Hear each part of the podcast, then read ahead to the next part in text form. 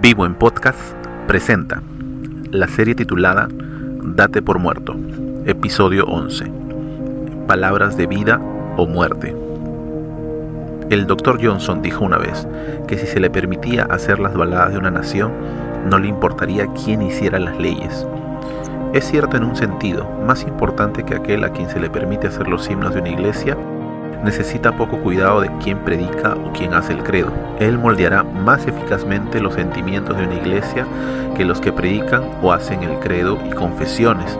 Por lo tanto, es indispensable para la preservación de la verdad que las canciones sagradas de una iglesia estén inspiradas en un sentimiento evangélico sólido. Biblia de Notas de Albert Barnes. Bienvenidos a un nuevo episodio.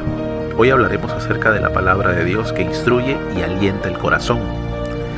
La palabra de Cristo mora en abundancia en vosotros, enseñándoos y exhortándoos unos a otros en toda sabiduría, cantando con gracia en vuestros corazones al Señor con salmos e himnos y cánticos espirituales. Colosenses 3:16 ¿Para qué necesitamos tener la palabra de Cristo en abundancia en nosotros? En el capítulo anterior ya dimos cuenta de lo importante e indispensable que es tener una estrecha relación con la palabra de Dios. Ella es nuestro alimento, que fortalece nuestra alma y espíritu. Atesorándola en el corazón, tenemos provisión para responder en el día de la prueba. Pero tener la palabra de Cristo en el corazón no es solo para beneficio personal. Está muy bien tener un tiempo de estudio de la palabra, pero ella es, como le dice Pablo a Timoteo, Toda la escritura es inspirada por Dios y útil para enseñar, para redarguir, para corregir, para instruir en justicia, a fin de que el hombre de Dios sea perfecto, enteramente preparado para toda buena obra. Segunda de Timoteo 3, 16 y 17. Útil. Pon atención a esta palabra. No solo es útil para nosotros, sino también para quienes nos rodean Jesús mismo nos demanda que enseñemos sus útiles palabras, enseñándoles que guarden todas las cosas que os he mandado. Y he aquí yo estoy con vosotros todos los días hasta el fin del mundo. Amén. Mateo 28, 20. En primer orden, la palabra de Cristo nos es útil para enseñarnos, instruirnos, mostrarnos la verdad de Dios mutuamente, para el provecho de todos aquellos que conforman el cuerpo de Cristo, la iglesia. A los colosenses Pablo ya les ha dado ejemplo sobre el mismo, a quien anunciamos, amonestando a todo hombre y enseñando a todo hombre en toda sabiduría, a fin de presentar perfecto en Cristo Jesús a todo hombre.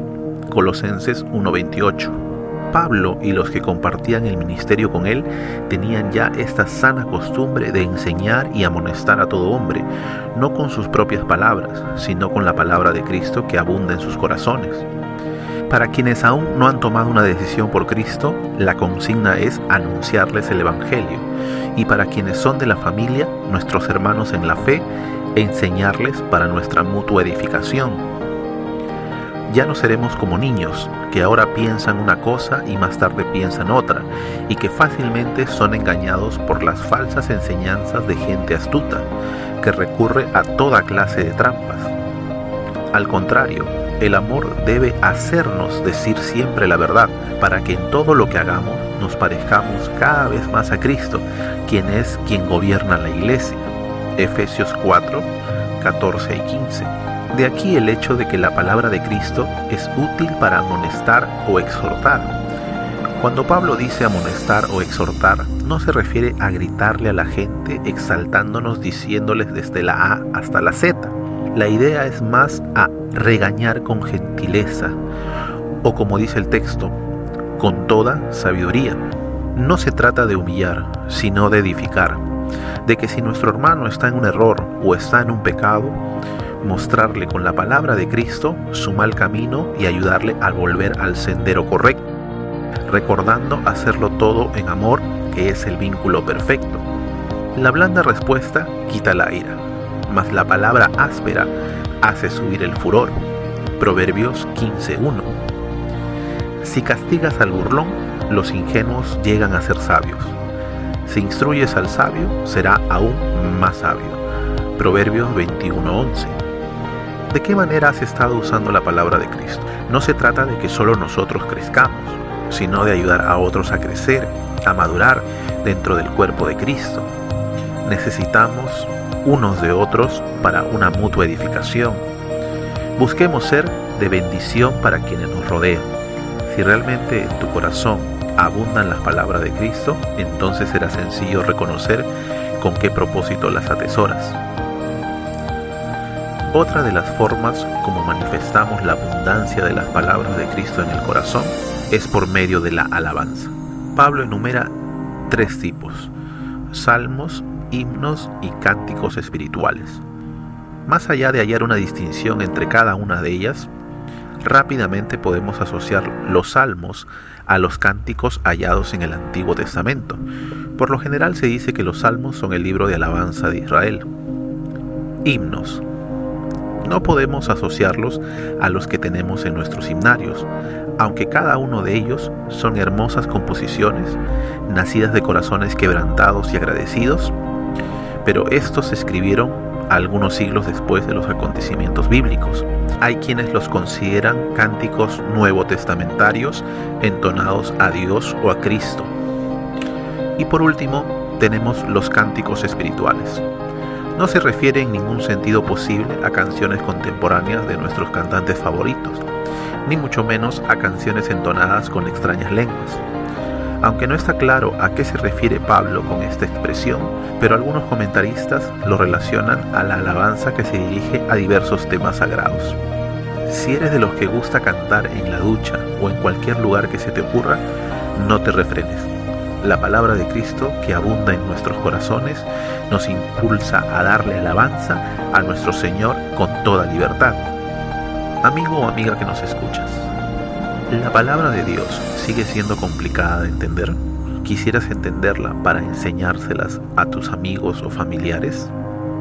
La respuesta está en Jesús. Enseñen a los nuevos discípulos a obedecer todos los mandatos que les he dado y tengan por seguro esto, que estoy con ustedes siempre, hasta el fin de los tiempos. Mateo 28:20. El mandamiento de enseñar la palabra de Cristo es dada a todo discípulo y la promesa de estar siempre hasta el fin de los tiempos también es dada a los discípulos. ¿Quién es un discípulo? Un discípulo es un seguidor de Cristo. Todo aquel que se arrepiente, confiesa sus pecados y recibe a Cristo como Señor y Salvador puede convertirse en un discípulo. Anhelamos fervientemente que puedas dar este paso de fe y llegar a ser un seguidor de Cristo, anunciando a otros del gran amor de Dios si deseas recibir a Cristo o hablar acerca de cómo estás manifestando la abundancia de las palabras de Cristo en tu corazón, puedes escribirnos a nuestro Facebook, Vivo Comunidad, o a nuestro correo electrónico, vivocomunidadjuvenil.gmail.com. Nos alegrará mucho charlar contigo y ayudarte con el consejo de Dios. Enseñar, amonestar con toda sabiduría y alabar son características que reflejan realmente que la palabra de Cristo está abundando en nuestros corazones. No dejemos de alimentarnos cada día de ella. Para un corazón fuerte y sano necesitamos el sabio consejo de Dios en nosotros. Pautas generales. Número 1. El propósito no es que solo en nosotros abunden las palabras de Cristo, sino también en otros. Número 2 enseñar y amonestar solo se podrán realizar con eficacia si tenemos abundante palabra de Cristo en el corazón. Y número 3, alabar a Dios nace de un corazón inundado con la palabra de Cristo. Gracias a Dios por este episodio y gracias a cada uno de ustedes por darse un tiempo y escucharnos. Si ha sido de bendición para tu vida, lo puede ser también para otros te animamos a compartirlo con tus amigos y familiares. Gracias por ayudarnos a compartir la vida nueva que Dios ofrece en Cristo Jesús. Te animamos a que puedas escuchar nuestro próximo episodio. Puedes ir dando lectura a Colosenses 3 del 5 al 17. Vivo en Podcast presentó Palabras de Vida o Muerte. Episodio 11. Esta es una producción de Vivo, comunidad de jóvenes. Dios te bendiga.